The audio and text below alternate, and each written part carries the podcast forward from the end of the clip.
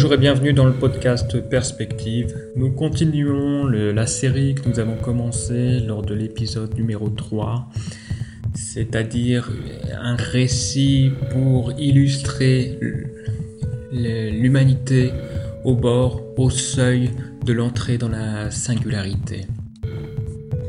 Donc je vous rappelle, l'épisode dernier s'était terminé sur votre triste mort. Et donc euh, continuons sur cet événement.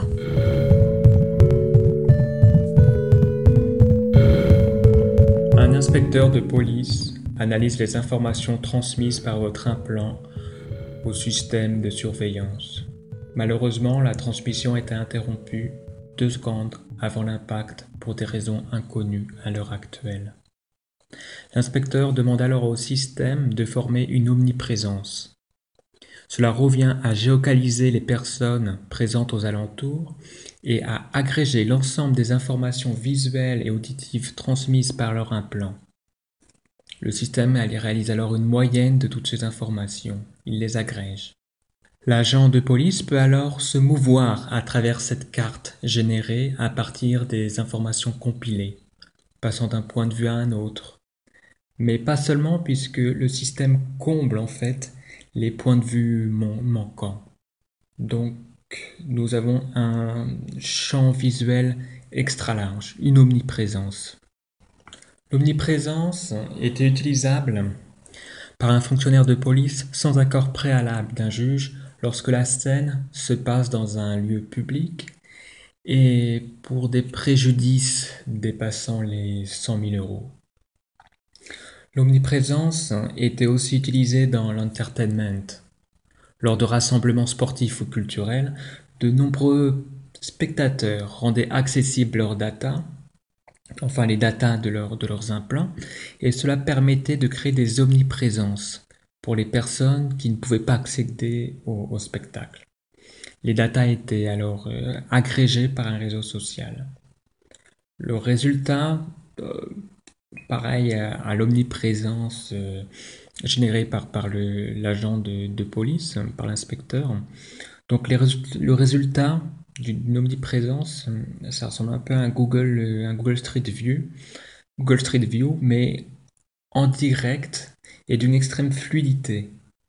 Donc on ne jongle pas entre différents points de vue, puisque les euh, trous, comme je disais, les manques entre les points de vue sont comblés par le système, en générant, par des probabilités, en générant les, points de vue manquants.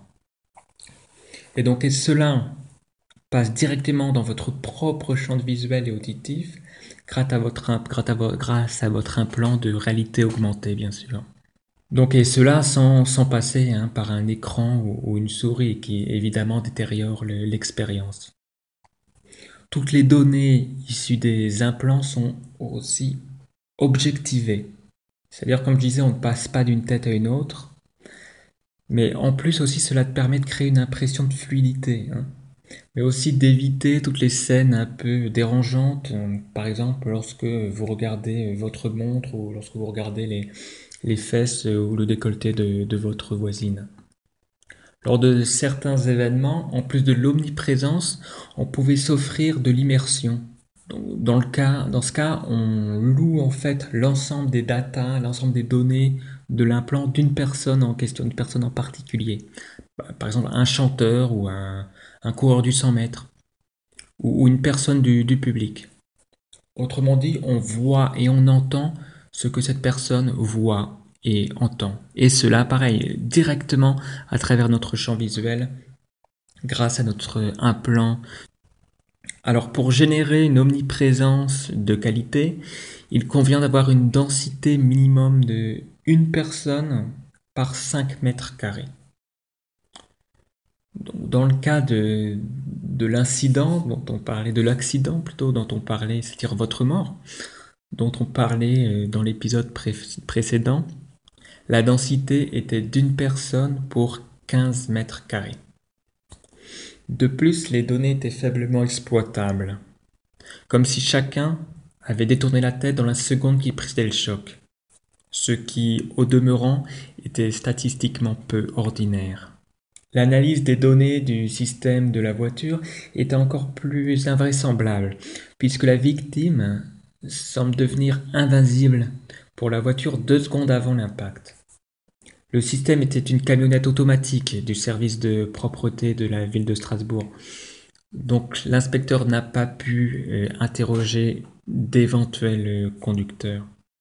Un autre point obscur du dossier, c'est que le dossier du cloud, de, cloud de, la victime semble avoir été hacké.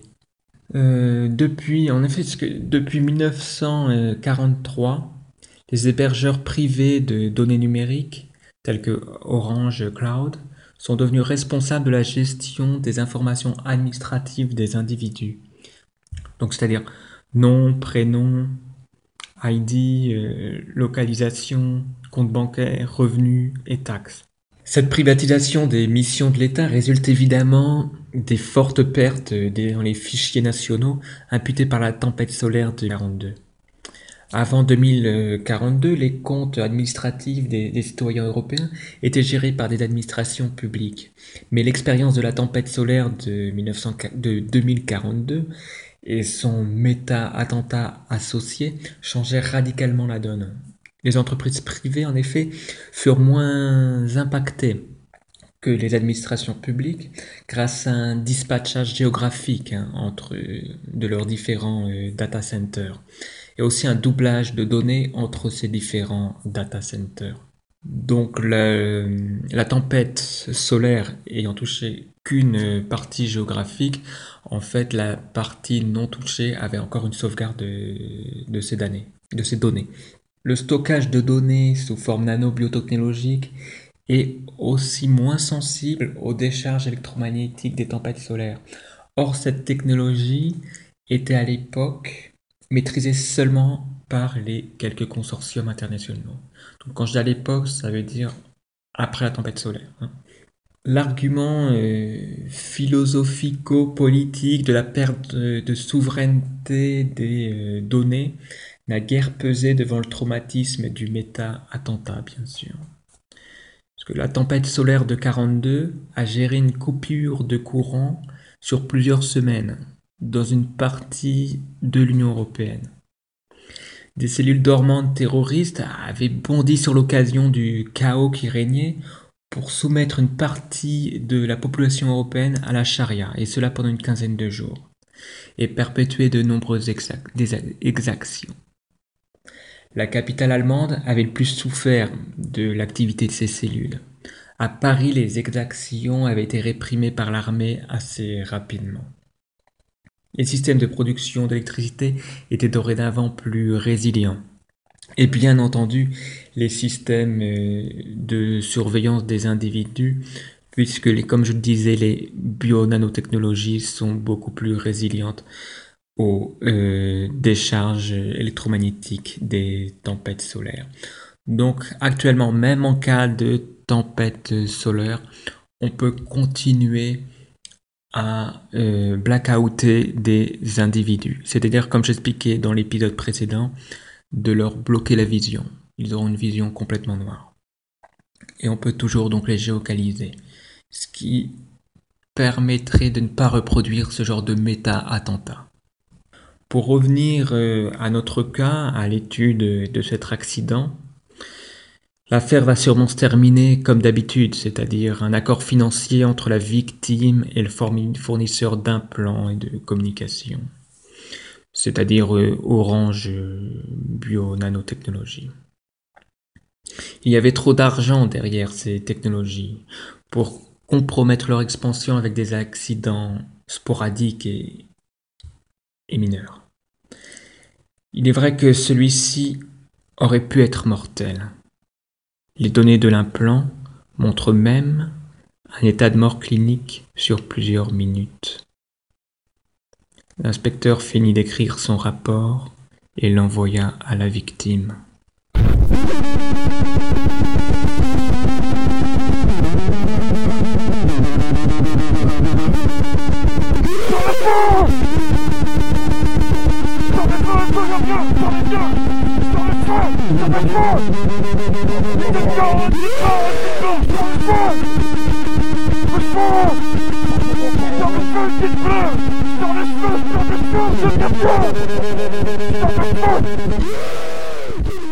Vous êtes dans votre lit. Vous vous reposez. L'accident semble avoir altéré votre mémoire. Vous avez perdu l'ensemble de vos souvenirs d'enfance. Vos souvenirs d'adolescence sont aussi plus statiques. Ils semblent fortement incomplets. Une partie de vos souvenirs récents ont eux aussi disparu, notamment vos souvenirs professionnels, et plus particulièrement ceux concernant vos champs de recherche. Vous pensez que vous avez bien fait de faire des sauvegardes de toutes les données qui passent par votre implant. Donc normalement, tout votre passé est sur le Orange Nanobiotechnology Cloud. Ceci permettra de récupérer une grande partie de ces travaux universitaires. Et peut-être aussi une partie donc de votre vécu. En effet, une fonction payante de l'implant permet de sauvegarder toute ou une partie de ce que vous voyez, entendez. Cela permet de se replonger en soi-même, de revivre des événements. L'image et le son étant diffusés directement dans votre champ visuel grâce à votre implant. C'est un système d'immersion en soi-même, dans ses propres souvenirs. Toutefois, votre requête n'aboutit pas.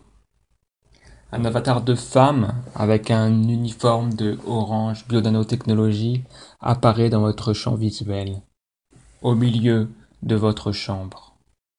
Sur un ton calme, elle vous explique que votre requête ne peut aboutir. Les informations demandées ont été supprimées dans la minute qui a suivi votre accident. Alors que l'avatar explique comment enclencher la procédure de dédommagement, un label officiel s'affiche en superposition sur votre champ visuel. Vous activez le message. Une voix synthétique lit le mail de l'inspecteur de police. Son rapport. Les causes et responsabilités de votre accident sont difficilement déterminables. Mais Orange Biotechnologie et Bolloré Transport System s'engagent toutefois à vous dédommager généreusement des dommages que vous avez subis. Vous êtes amnésique, mais riche.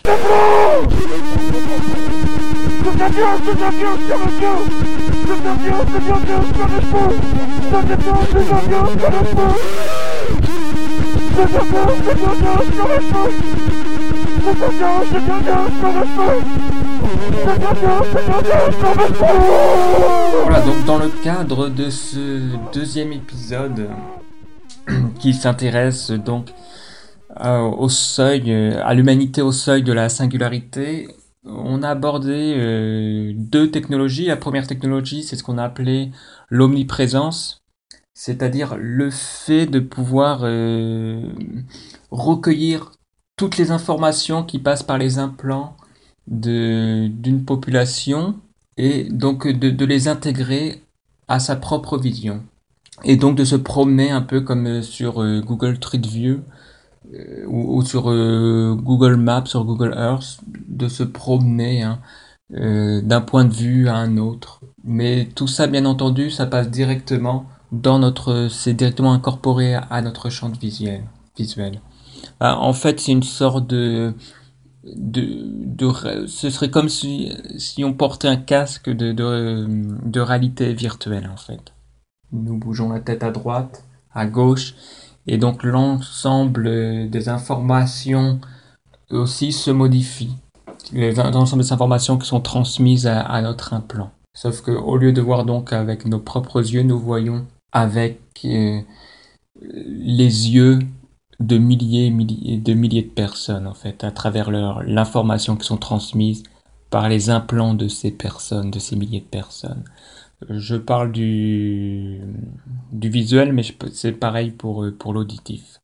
Donc toute l'information de ces milliers d'implants, de ces milliers de personnes, sont moyennées, agrégées, hein, pour créer pour créer justement cette, euh, cette sensation quasi océanique hein, de se promener dans cette immensité.